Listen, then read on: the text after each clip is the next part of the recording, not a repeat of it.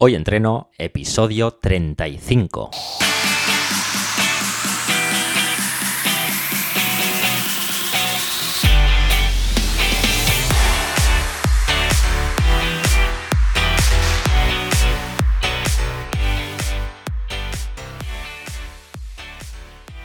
Muy buenas y bienvenidos a Hoy Entreno, el podcast en el que entrevistamos a expertos del mundo de la salud y el deporte.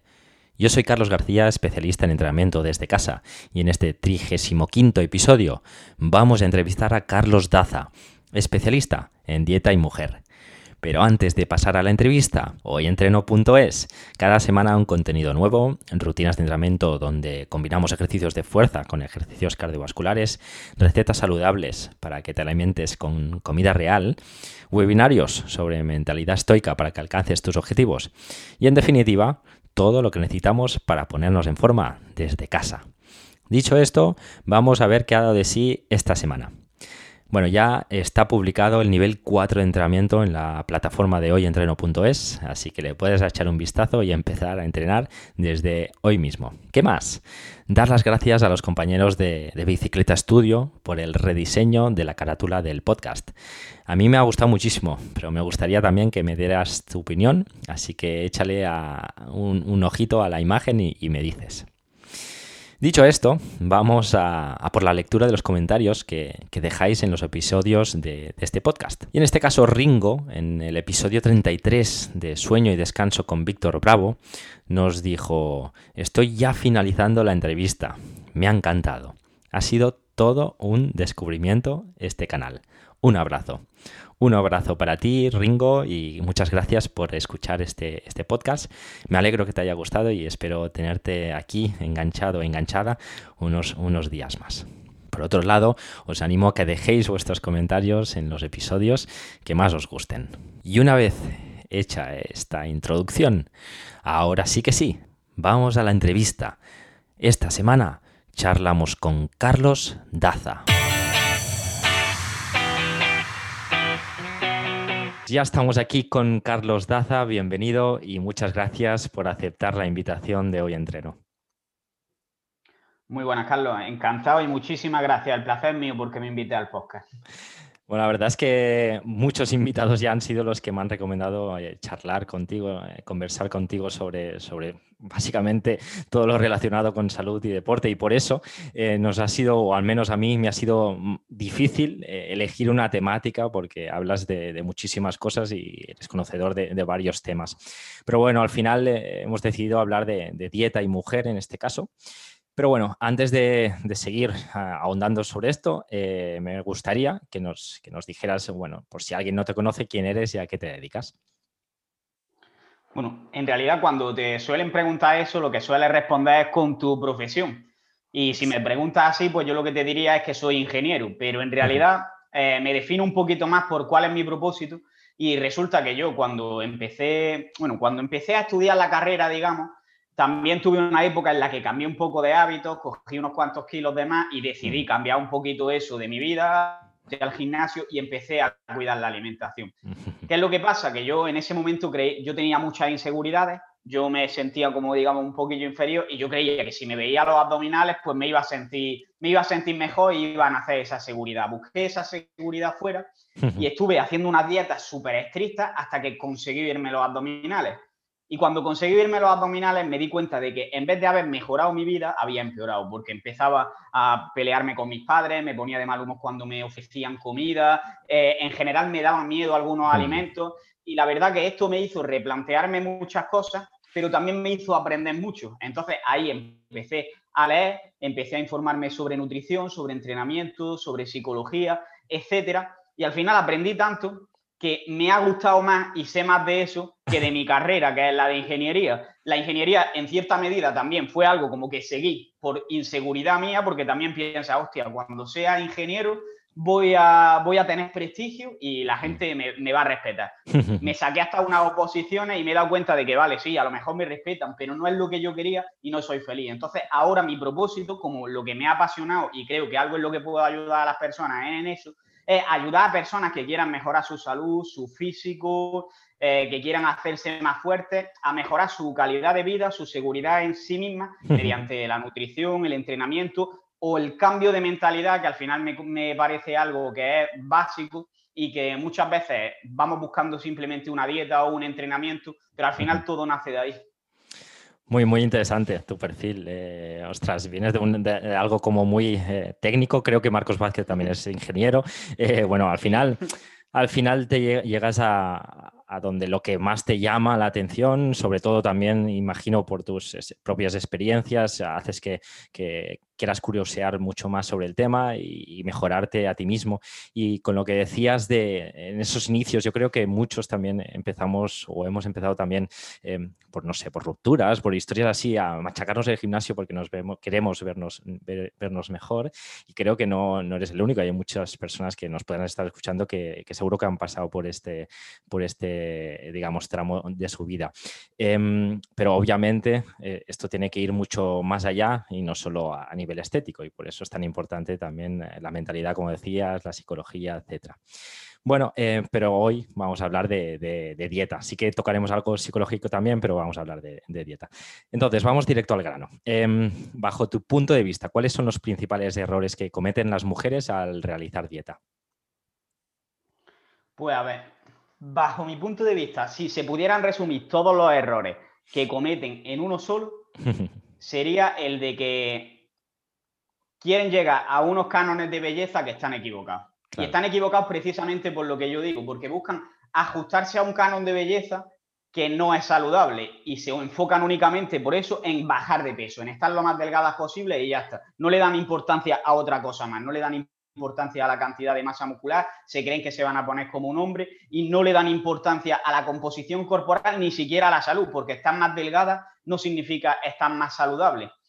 Y, por ejemplo, en el cuanto a la masa muscular, se creen que se van a poner como un hombre, que esto si quieres lo podemos matizar un poco, pero ya os digo yo que no se van a poner como un hombre directamente porque el punto de partida es mucho más chico y porque a los mismos hombres nos cuesta ponernos, vamos a ponerlo entre comillas, como un hombre, pero es que además el músculo es algo indispensable si lo que quieres es perder grasa.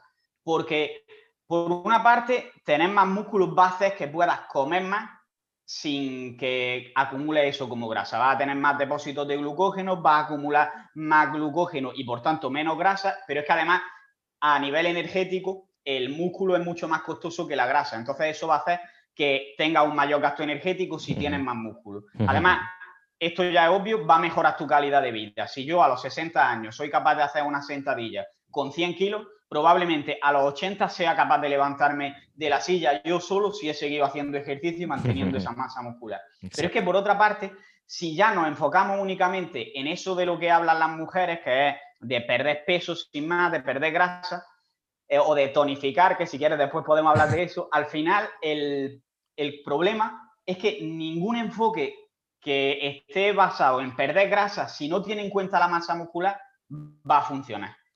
Porque yo puedo ahora mismo hacer, vamos a ponerlo con, un ejemplo que resulta más fácil. Vamos a suponer que a ti ahora mismo te sobran 10 kilos de grasa y, tú me dices, venga, Carlos, quiero perderlos. Y tienes 10.000 euros en el banco. Entonces yo te digo, venga, Carlos, que te voy a poner una dieta, por cada kilo que pierdas me tienes que dar 1.000 euros.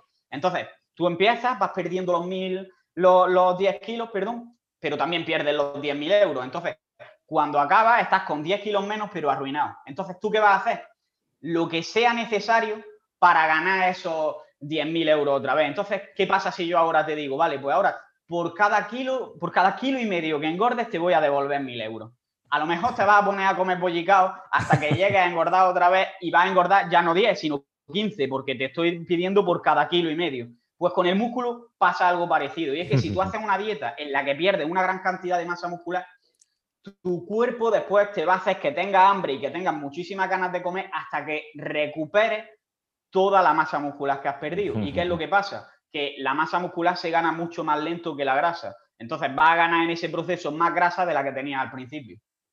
Muy interesante. Y bueno, luego eh, otros dos problemas que veo así, errores comunes en las mujeres. Uno, es comer muy poco, en, ese caso estaba hablándome del entrenamiento, pero otro en relación a la dieta ya, es comer muy poco, porque yo veo a un montón de niñas que me dicen, es que no pierdo peso, y le digo, a ver, enséñame lo que comes. Y es que comen tomate, lechuga y a lo mejor un poco de pechuga de pollo y pescado. Y dice, es que no llega a mil calorías, ¿cuánto tiempo llevas así? Y eso, por una parte, te hace perder masa muscular, pero por otra parte, como que el cuerpo adapta su gasto energético a eso. Entonces, si, mm, es como si yo a ti ahora mismo te reduzco el sueldo a la mitad. A lo mejor el primer no, el, primer mes no, el segundo tampoco, pero el tercer mes ya empieza a quitarte Netflix, te quita Spotify y al final acabas gastando la mitad. Pues el cuerpo hace lo mismo. Entonces, si estás comiendo tan poco, tarde o temprano va a dejar de, va a dejar de perder grasa simplemente porque el cuerpo se adapte a eso. Y no solo eso, sino que además está perdiendo tu cuerpo funciones que, a ver, no son para sobrevivir, pero son importantes para la salud, como puede ser la función, de, la función sexual, por eso se tiene la menorrea y pierden la regla. Puede ser también, por ejemplo, eh, el simple hecho de que te va a dar más hambre y te va a resultar más difícil seguir la dieta, te va a mover menos de forma inconsciente va a rendir menos en el gimnasio, no va a mantener igual la temperatura corporal y al final todo esto lo que está haciendo es que por verte mejor en un canon de belleza que ya hemos dicho que no es el adecuado, lo que va a acabar haciendo es empeorar tu salud. Y esto lleva a las mujeres a prohibirse además muchos alimentos, que podemos hablar después si hay alimentos buenos o malos, pero este es otro de los errores que veo, que es el de tomar cosas como prohibidas, cosas como esto hay que comer y esto no hay que comer. Y al final, de esa forma se tienen un montón de carencias y además cuando tú a tu... Si yo ahora te digo, no, eh, perdón, te digo, no pienses en un elefante rosa. ¿Qué has pensado? Piensas en el elefante, exacto.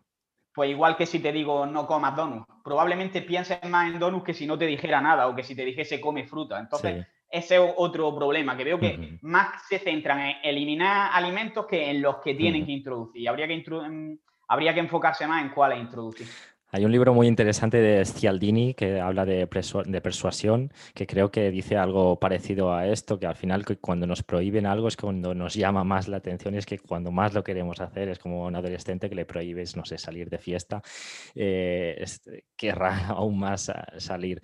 Eh, muy, muy interesante, sobre todo estos... Eh, cánones que, hablabas, que es algo que hay que trabajar sobre todo desde, desde, bueno, desde la escuela, desde casa, desde todos sitios, intentar hacer ver a, esas chicas que, que, la belleza es bastante subjetivo en ese sentido, o al menos a mi parecer, que no deberíamos obviamente, porque al final no, no, no, no, es interesante, a mí no, al menos no me llama la atención que todo el mundo eh, fuéramos iguales, em, que los tantos por ciento de grasa tampoco eh, marca, marca la diferencia, pero no esa delgadez, es decir, hay que diferenciar lo que es estar muy, muy delgadita, que se marque el hueso, a estar como se suele decir, definida, tonificada, que es un cuerpo, para mi entender, un poquito más bonito. Obviamente, a gustos colores en ese sentido. Me ha gustado muchísimo lo que has comentado, que al final es como, como un Ferrari, que necesita mucha gasolina, es decir, nuestro eh, motor sería esa musculatura, que es algo contradictorio, que cuesta entender quizás a las chicas que entreno, sobre todo que entrenan en fuerza, em, hacer entender eso, que eh, ganar, masa muscular le va a ayudar a perder grasa y eso es a, veces contradictorio eh, porque, porque, claro, tienen que comer más de lo que creen que, deberían, em, pero eh, tiene que ser así, así lo dice la ciencia y así es cuando se, alcanzan buenos resultados. Genial. Em, bueno, eh, ya hemos arrancado un poquito con todos estos temas y entonces mm, eh, una persona que está a dieta, digamos, que, no me gusta llamarlo mucho la palabra dieta, me gusta más, no sé, plan, plan nutricional o como quieras llamar, da igual. Pero, ¿qué le pasa cuando se salta la dieta, digamos? a nivel Vale. Fisiológico, como quieras llamar. Eh, a mí me gusta decir, en realidad, por ejemplo, vamos a, transponerlo al entrenamiento, que por, el nombre del podcast entiendo que tú hablas más de entrenamiento. Eh, yo veo muchas veces que la gente se enfoca muchísimo en, el CrossFit, pasa mucho, en entrenar sesiones dobles, dos, tres horas al día, súper duras, con cuatro o cinco watts, y se olvidan del descanso. Y yo siempre digo que el descanso es parte del entrenamiento. Pues con la dieta pasa igual y es que saltarse el plan es parte del plan. Hay un concepto que es el cheat meal con el que yo no estoy muy de acuerdo porque la gente entiende el cheat meal como que durante toda la semana tú te estás restringiendo las comidas, tú estás sufriendo porque estás llevando una dieta súper restrictiva y de repente llega el sábado o el domingo y dices, pues esta comida es cheat meal, me permito lo que quiera, así que me voy a pedir cinco hamburguesas, una pizza familiar y después una tarrina de helado que le voy a echar donut y le voy a echar Kika encima. Y te pones como el Kiko, que por una parte haciendo eso pierdes todo el progreso, pero es que por otra parte estás ahí alimentando un bucle de restricción, atracón, que no va a favorecer nada a largo plazo tu hábito, porque durante seis días de la semana estás sufriendo para disfrutar un día. Y al final, si queremos mejorar nuestros hábitos, si queremos llevar una dieta y mantenerla a largo plazo, se trata de que tú percibas lo que estás haciendo como algo que disfrutes y como algo que estarías dispuesto a hacer durante los próximos 10, 20, 15 años, durante toda la vida, vaya. Claro, Entonces, si, yo disfruto, si yo disfruto un día y seis días estoy sufriendo, pues difícilmente voy a hacer eso durante 10, 15, 20 años. Entonces, eh, yo prefiero no pensar en el cheat meal y pensar simplemente que no hay comidas libres porque es que realmente es así. Todas las comidas son libres. Si yo decido ahora comerme una ensalada con pechuga de pollo y queso, pues lo he decidido yo. Si decido comerme una pizza, también lo he decidido yo. Entonces, todas las comidas son libres. Me gusta mucho, sí. Sí, sí, es, tal cual. Y es muy interesante esto que dices del concepto del cheat meal, que quizás sea como, no sé cómo llamarlo, eh, puesto en un pedestal en este sentido, como es lo que dices tú, al final psicológicamente eh, creo que no es sano el hecho de estar como eh, de alguna manera pues, limitándote en tu día a día, en tu semana y estás esperando ahí eh, a nivel mental que llegue por favor, que llegue por favor el sábado noche y claro, eso no, no, no, no, como dices, no, no puede ser sano ni a medio o largo plazo puede, puede ser sostenible. Em, debemos de llevar una vida al final activa, eh, digamos, nutricionalmente eh, saludable y haciendo eso, siendo una, vida, una persona que entrena, siendo una persona, eh, digamos, que se mueve, ya puedes hacer mini cheat meals en tu vida, ¿no? Puedes, si te apetece tomarte algo, lo, puedes hacer, si, no, hay, no, hay, ningún problema. Yo por ejemplo, yo qué sé, esta tarde si salimos, ahora no, iba, iba, a decir una cosa porque ahora está todo cerrado, pero si algún día me apetece una crepe de Nutella, salgo y la hago, porque sé que el 80 o 85% del resto de la semana la hago bien, pero la hago bien porque ya está interiorizado también a nivel tanto de nutricional como, como, como de, entrenamiento. Entonces me ha, gustado mucho la manera que lo has explicado. Seguimos adelante. Tienes un post. Bueno, es, importante un momento. Lo que, lo que has dicho de, que sea mini cheat meal, me parece que es algo que, hay que recalcar porque también te estoy diciendo esto, que saltarse el plan es parte del plan, no estoy diciéndote que sea la mayor parte del plan, sino que hay que tener en cuenta cada cuánto tiempo lo haces y en qué cantidad. Es decir, no es lo mismo la comida que yo he dicho de la pizza, la hamburguesa y el helado, comparado con simplemente salir una tarde y tomarse unos crepes o algo así. Y también me gustaría eh, ya que han preguntado en realidad, que no te respondió a tu pregunta, que era al final, ¿qué pasa cuando te saltas la dieta? Eh, por una parte, decir que una cosa que puede pasar es que afecte a tu autoconcepto, que es algo que me parece muy importante. Es decir, al final el autoconcepto es lo que va a marcar tu comportamiento. Si yo tengo el autoconcepto de que soy una persona que no come bien, es mucho más probable que yo no coma bien. Eh, y si me salto la dieta, por así decirlo, si me doy esos caprichos muy frecuentemente, mi autoconcepto va a cambiar hacia lo que estoy haciendo. Entonces, hay que tener eso en cuenta porque si, si lo haces con menos frecuencia, va a pesar más lo que estás haciendo la mayor parte del tiempo. Pero por otra parte, a nivel fisiológico ya, si te quieren, nos ponemos, una persona que llega, se salta la, saltarse la dieta, lo vamos a decir entre comillas, se salta, come un poquillo más de la cuenta un día, por decir algo. Si esa persona está en un proceso de pérdida de grasa y ese día come más, en realidad incluso puede ser beneficioso porque al final lo que esa persona, lo que hablábamos antes, los depósitos de glucógeno, que bueno, para quien no lo sepa, es como se almacenan los hidratos de carbono en el músculo, que luego lo, utilizamos en los entrenamientos, pues esos depósitos de glucógeno, si tú estás perdiendo grasa, estás a dieta, lo que están es vacío. Si un día te saltas la dieta y comes más, no va a rellenar la grasa si come hidratos de carbono en este caso, sino que lo que va a rellenar primero son los depósitos de glucógeno y luego ya el sobrante, pues sí se podrá acumular a lo mejor como grasa. Pero rellenar esos depósitos de glucógeno es que además te va a hacer rendir más en los entrenamientos posteriores, puede hacerte que te muevas un poquito más durante esos días y al final también hay que entender el concepto de fatiga de la dieta. Por eso decía al principio lo de que el descanso es parte del entrenamiento. Porque igual que descansamos para disipar esa fatiga y poder entrenar al día siguiente con más fuerza, pues la dieta, si estás perdiendo grasa, poco a poco también va generando en parte fatiga. Y digamos que comiendo unos días un poco más o dándote algún capricho pequeño, también estás disipando esa fatiga de la dieta, que sería lo mismo a descansar si estás entrenando.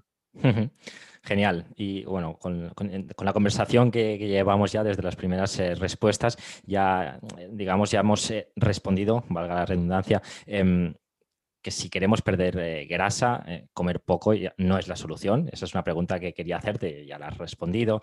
Em, otra que quería hacer es, que me, que me, ha gustado también, porque la tienes también bastante remarcada en tu, en tu Instagram, porque yo creo, al menos bajo mi punto de vista o mi experiencia con, con clientas, con chicas, eh, creo que lo tienen bastante interiorizado el hecho de los hidratos de carbono. Igual que la fruta ¿eh? también. Pero la fruta y el hidrato de carbono engorda. Muy, dicho muy, muy, muy sencillamente, digamos. Es que esto, esto es, no hay nada que engorde por sí solo y esto lo tiene que entender la gente. Al final, lo único que engorda es comer más calorías de las que gasta. A mí me gusta siempre poner el ejemplo para que se entienda un poco cómo funciona el cuerpo de un cubo de agua que arriba tiene un grifo que tú lo abres o lo cierras. Cuando estás comiendo sería que lo has abierto y cuando lo cierras, pues que no estás comiendo. Pero abajo también tiene un agujero. Entonces tú puedes hacer ese agujero un poco más grande, moviéndote más, hacerlo un poco más chico si estás todo el día en el sofá y puedes abrir el grifo más veces o menos, abrirlo a tope o abrirlo un poquito, que sería el equivalente a comer más veces, comer menos, comer un poquito menos o comer un poco más. ¿Qué es lo que pasa? Si yo abro el grifo una vez al día, por ejemplo, y le echo un litro, pero a lo largo de todo el día por el agujero salen dos litros, poco a poco cada día, aunque en el rato que yo le echo el litro suba ese cubo, a lo largo del día va a ir bajando, cada día va a bajar un poco más. Sin embargo, si yo lo que estoy haciendo es echarle dos litros y cada día sale un litro, pues cada día va a subir un litro, aunque vaya oscilando. Pues el cuerpo funciona exactamente igual y da igual que la energía venga de hidratos de carbono, de grasa o de proteína. Al final, si tú le echas más energía de la que está echando por el agujero, va a acabar llenándose y ahí es cuando ganas, ya no te voy a, ni siquiera peso, sino que ahí es cuando puedes, digamos, crecer, por, decir, por decirlo de alguna forma, porque incluso puede que pierdas peso y estés ganando músculo o que ganes peso y estés perdiendo grasa. Pero al final los hidratos no son el problema. Si lo ves con una una persona que se come una barra de pan al día y no come nada más, ¿tú crees que engordaría? No. no, no, no, no. Pues eso es. Es así, es así, eh, pero bueno, son cosas que hace falta remarcarlas eh, porque, bueno, a veces cuestan, cuesta entender y como, como suelo decir yo todas las semanas aquí, al menos mi intención es dirigirme a un público, digamos, no tan profesional, no tan técnico, que, son conceptos que tú y yo, o entrenadores o, profesionales que están en el sector, lo ven muy, muy, muy, básico, muy, sencillo, pero, pero creo que a veces es interesante seguir remarcándolo. Genial. Em, seguimos adelante. Em, hice una, una charla eh, sobre ciclo menstrual con, con Teresa Rojo y hablábamos que que durante esa fase ah, es posible que, nos entre un poquito más de ansiedad y, suframos los temidos atracones. Mm, ¿Tú crees que, bueno, sí hay que eliminarlos, ¿eh? pero no sé si, cómo podríamos eliminar o reducir esos atracones que van, van a ir muy en contra de nuestro objetivo? Dice en la semana antes del ciclo menstrual. Sí, que es la... Es la... Vale. A ver, eh, hay que tener en cuenta que en esas semanas, de manera fisiológica, de manera natural, aumenta el gasto energético por los procesos que se producen en el cuerpo de la mujer y puede aumentar un 10% fácilmente. Entonces, es normal que se tenga hambre. ¿Qué es el problema? Que muchas mujeres confunden hambre con que le entren ganas de comer chocolate. Y hay una gran diferencia entre las dos cosas. Entonces, ahí mi consejo es que obviamente si tienes más hambre, no hay problema en que coma un poquito más pero no es necesario que sea chocolate lo que comas porque entonces es muy fácil que cuando haces pop ya no hay esto. Eh, otra cosa ya sería si hablamos de, ansiedad por la comida en manera general durante toda la dieta, que esto ya no tenemos que considerarlo como algo normal. Si tú tienes ansiedad de forma habitual, eso significa que algo estás haciendo mal en tu dieta. Entonces, ahí los consejos que te podría decir normalmente serían que comas más, por otra parte, que no tengas prohibiciones, por lo que hemos hablado antes, de que cuando tú dices no pienses en un elefante rosa, piensa en el elefante rosa y lo mismo te va a pasar con la comida. Y por otra parte, que te centres más que en restringirte, en disfrutar de la dieta, en encontrar la forma en que te acerques a tu objetivo, pero disfrutando lo máximo posible. Y para eso la clave obviamente está en formarse, en tener conocimiento, porque el conocimiento al final te da libertad. Si tú eres libre, puedes tomar las elecciones que quieras en tu alimentación y si eres capaz de tomar las elecciones que quieras en tu alimentación, vas a acabar disfrutando sí o sí. Muy, muy interesante. Sí, sí, si sales a, cenar con amigos, amigas, eh, tendrás mejores, eh, tendrás conocimientos para elegir quizás la, mejor opción eh, en la carta. si sales, no sé, te vas de paseos, te vas de, acampadas, si estás en casa, si vas al supermercado, siempre podrás elegir mucho mejor si tienes esa información previa que, te hará que, puedas, digamos, estar en un estado óptimo de salud y estar en forma como, supongo que, quiere todo o me puedo imaginar que puede llegar a querer todo el mundo. Em, sigamos adelante. Una, pregunta eh, que me suelo hacer yo a veces también me la, intento filosofar conmigo mismo a veces eh, porque tengo clientes que están todo el día cada, dos, sí, cada día, cada dos, tres días mirándose en la báscula a ver qué, tal, cómo van. Em, ¿Cómo le harías entender a alguien que está obsesionado con la báscula que el peso no no lo es todo?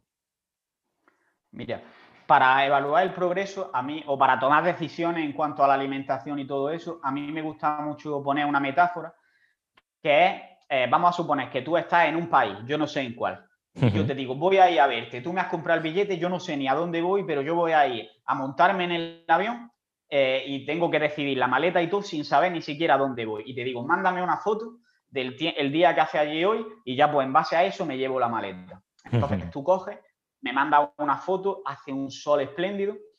Me voy allí con mi ropa de manga corta, con mi bañador, mis chanclas, y cuando llego allí veo que estamos en Finlandia, que encima ya no hace sol, sino que está lloviendo y que me estoy muriendo de frío. Eh, pues el peso es exactamente igual. Si te fijas únicamente en el peso, puede que hayas subido de peso, pero no hayas subido de grasa, puede que hayas bajado de grasa, pero no hayas bajado de peso, igual que puede hacer sol y que no haga, y que no haga calor, o que puede hacer sol un día puntual que sería el equivalente a, por ejemplo, que subas de peso un día puntual, pero que luego durante la semana entera haga frío y esté lloviendo, que sería el equivalente a que en realidad estés bajando siempre de peso y te hayas pesado ese día y porque has bebido más agua, porque has hecho caca, pues, perdón, porque no has hecho caca, porque has comido más, por cualquier otro motivo que ya te salga diferente el peso. Entonces, si ver un número en la báscula te va a hacer tomar una decisión u otra, eh, a veces es mejor que, que no se, que no se utilice el peso como referencia. A mí un ejercicio que me gusta mucho hacer para que una persona reconozca si le viene bien pesarse o no, es que si te estás pesando, yo que sé, ahora mismo todos los días, pues durante una semana, por ejemplo, escribe en un diario, antes de pesarte, ¿cómo te sientes? ¿Qué expectativas tienes de lo que va a dar el peso? ¿Crees que hasta ahora estás haciendo las cosas bien? Luego pésate y después vuelve a responder a las mismas preguntas. ¿Cómo te sientes? ¿Se han cumplido esas expectativas? ¿Crees que estás haciendo las cosas bien? Y si ves que tú creías que estabas haciendo las cosas bien y después de pesarte ya no lo creías de la misma forma, pues probablemente es que no te venga, no te venga muy bien pesarte porque está afectándote a tus decisiones. Entonces, tenemos que entender que al final eh, una persona a lo largo de un día puede variar dos o tres kilos hacia arriba y hacia abajo su peso corporal. Y si le damos mucha importancia a esto, vamos a equivocarnos seguro. Ahora, si me hablas del peso a largo plazo, pues obviamente una persona que tenga 30 kilos de sobrepeso, claro. Eh, el peso a largo plazo va a tener que descender. Pero es que en esas personas tampoco tiene demasiado sentido pesarse, porque una persona con 30 kilos de sobrepeso va a, va a avanzar ya de por sí, simplemente con cambiar de hábito. Ahora, una persona que le sobren dos kilos, pues esa persona igual tiene que tener una referencia, va a, va a variar el peso y a lo mejor es una buena forma de medirlo, pero no es la única. Y a lo mejor medir los perímetros o medir cualquier otra cosa le resulta mucho más útil. Y aquí yo quiero que la gente reflexione, porque muchas veces, la mayoría de las veces, me llega alguien y me dice, mi objetivo es perder 10 kilos. Y, y es que te quedas así y le dices, 10 por qué. ¿De dónde? ¿Por qué 10? ¿Qué, es lo que te, ¿Qué es lo que te indica a ti que tienes que perder 10? Porque nos secamos con los números, siempre queremos un número que nos indique que hemos conseguido nuestro objetivo y en realidad lo que buscamos ni siquiera es eso. Lo que buscamos es sentirnos bien, que nos veamos en el espejo y nos veamos bien, que sintamos seguridad en nosotros mismos, que rindamos más en el box, que en general que hagamos que tengamos una mejor calidad de vida. Y eso no es un número. Exacto, muy de acuerdo. Al final todo está en la mentalidad, en aspectos psicológicos que son esenciales trabajar. Además, quizás ese peso es un peso que tenía pues, esa persona cuando tenía 18 años, que no quiere decir que sea mejor o peor, pues sino que tener esa imagen de decir, ostras, pues ahí estaba bien.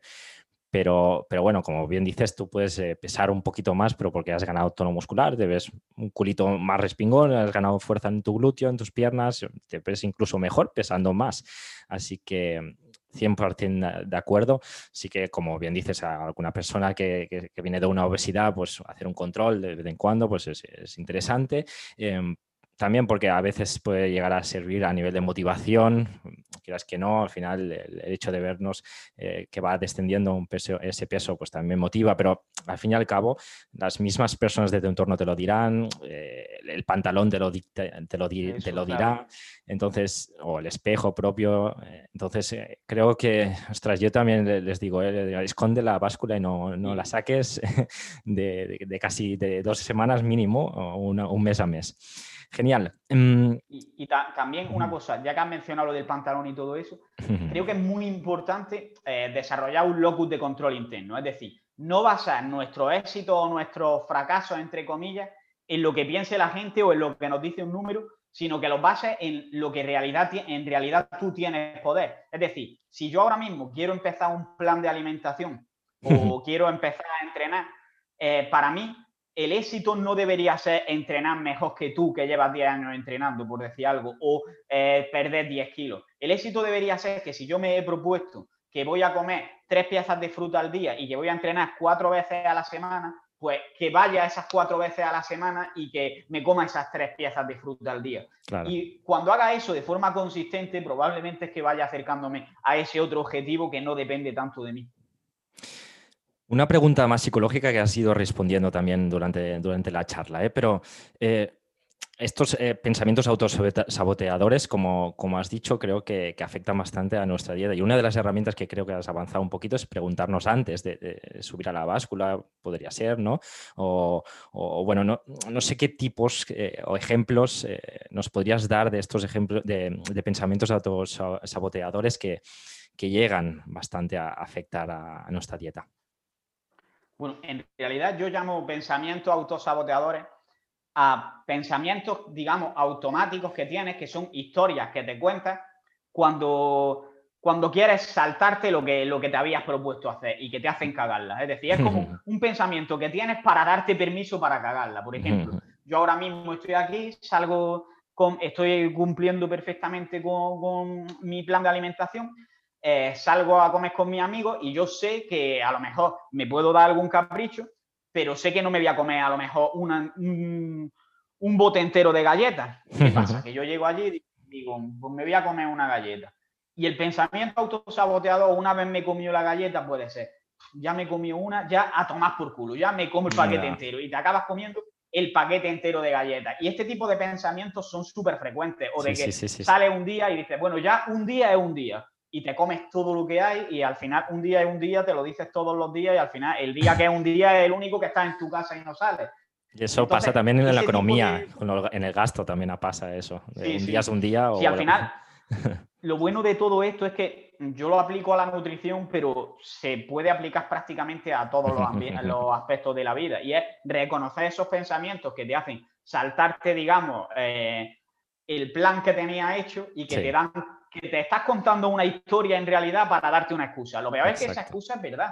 Es decir, cuando yo digo que un día es un día, eh, es verdad. En el caso de, de la hamburguesa, de la galleta, ya tomas por culo, no, pero a lo mejor si digo, hoy es un día especial, que también es otro pensamiento autosaboteador bastante típico, es verdad, a lo mejor es un día especial, es un cumpleaños o algo, pero tienes que eh, entender que siempre va a haber días especiales, que siempre va a comerte un trozo de galleta, que siempre eh, va, a, va a tener este tipo de pensamientos. Entonces, si siempre cedemos a ellos, al final no vamos a conseguir nada de lo que nos propongamos. Entonces, lo que yo recomiendo aquí es que cada vez que te pase algo así o que ahora mismo te pares a reflexionar y escribas en un papel qué pensamientos de este tipo te suelen aparecer.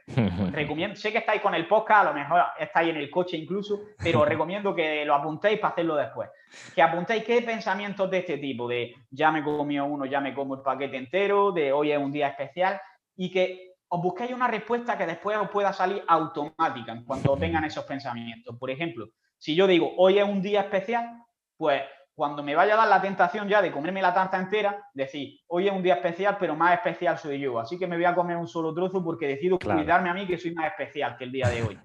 Pensamientos de ese tipo que te den una respuesta que diga, hostia, que me estoy dando excusas. Porque siempre nos vamos a contar historias que nos van a llevar al camino más fácil. Y eso va a aparecer solo. Muy interesante, muy interesante llevar ese, diario también. Yo, es, una, es una cosa que estoy eh, eh, haciendo las últimas semanas, incluso un mes ya llevo, creo. es una herramienta que creo que te hace reflexionar en tu día a día, en lo, que has hecho, si vas acorde a tus objetivos, a lo que andas buscando y en ese sentido, pues si ahora tu prioridad eh, es esa, bajar de peso, perder grasa, pues estar atento un poquito más a nivel nutricional. Genial. Eh, Carlos, estamos llegando al final de la entrevista ya y una pregunta obligada, como bien decías, se llama el podcast, se llama Hoy Entreno y me gusta saber la realidad al final de cada uno, porque cada uno tiene sus eh, obligaciones, no sé, trabajo, familia, etcétera. Y bueno, me gustaría saber ahora mismo eh, con qué frecuencia entrenas y qué tipo de entrenamiento haces. Pues yo hago CrossFit normalmente, es verdad que soy muy variable, decía, a lo mejor un mes me da y me pongo a hacer powerlifting, otro hago CrossFit, pero te tengo que ser sincero y yo hasta antes de la cuarentena estaba que si un día no entrenaba me sentía mal y durante la cuarentena también, durante la cuarentena estaba entrenando seis días a la semana y antes de la cuarentena también y entrenamiento además de dos horas. ¿Qué ha pasado? Que durante la cuarentena he tenido este cambio mental de que me he dado cuenta de que lo que quiero en realidad no es ser ingeniero, sino que quiero dedicarme un poco más a esto. Y ahora estoy trabajando muchísimo, digamos, en cambiar mi vida. Genial. Y Últimamente te tengo que reconocer que estaba entrenando incluso a, veces tres días, que para mí me parece poquísimo, porque no sacaba tiempo. Pero justamente este fin de semana, tío, me he puesto a, reflexionar. Y es que, en realidad, muchas veces le, por cosas, porque tenemos la sensación de que todo lo que hacemos a lo largo del día es urgente, de que si no entrego este trabajo hoy no lo voy a entregar nunca o voy a morir, o si no apruebo este examen voy a morir, pues dejamos cosas que de verdad son importantes y que son las que nos van a dar nuestra calidad de vida. Entonces, yo este domingo me senté, que precisamente subí una publicación sobre esto a Instagram, me senté y escribí qué cosas son importantes y qué cosas tienen que tener un hueco en mi agenda. Hay una historia que siempre se cuenta que es de un profesor que eh, cogió un tarro, lo llenó de piedra y le dijo a ah. sus alumnos, ¿está lleno el tarro? Y dicen los alumnos, pues sí, ahí ya no caben más piedras y cogió entonces un montón de arena, lo echó y se quedó la arena cubriendo todos los huecos de las piedras. Y dice, ¿está lleno ahora? Se quedaron los alumnos así un poco flipados, eh, mirándose uno a otro y dicen, pues yo creo que sí está lleno. Entonces cogió una botella de agua y la vació dentro y dice, ahora sí está lleno. Pues la vida es un poco igual. Al final, eh, tenemos la manía de que nos levantamos por la mañana, abrimos Instagram, empezamos a responder mensajes, después abrimos el email, empezamos a responder otros mensajes y llegan las 2 de la tarde y no has hecho nada de lo que querías hacer para ti. Entonces creo que un buen hábito que todos tenemos que tener es que si para mí es importante entrenar, pues voy a reservar cuatro o cinco bloques de tiempo en mi agenda que me vayan a permitir entrenar. Si para mí es importante dormir, que muchas veces es otro de los fallos que cometemos, voy a reservar un tiempo en el que voy a estar durmiendo sí o sí. Si para mí es importante estar con mi pareja, mínimo un día a la semana, voy a estar con mi pareja y voy a estar de verdad, porque no puedes estar y estás pensando en el trabajo está y está, de forma profesional. Que cuando duermes sea un profesional durmiendo, que cuando entrenas sea un profesional entrenando, que cuando trabajas sea un profesional trabajando.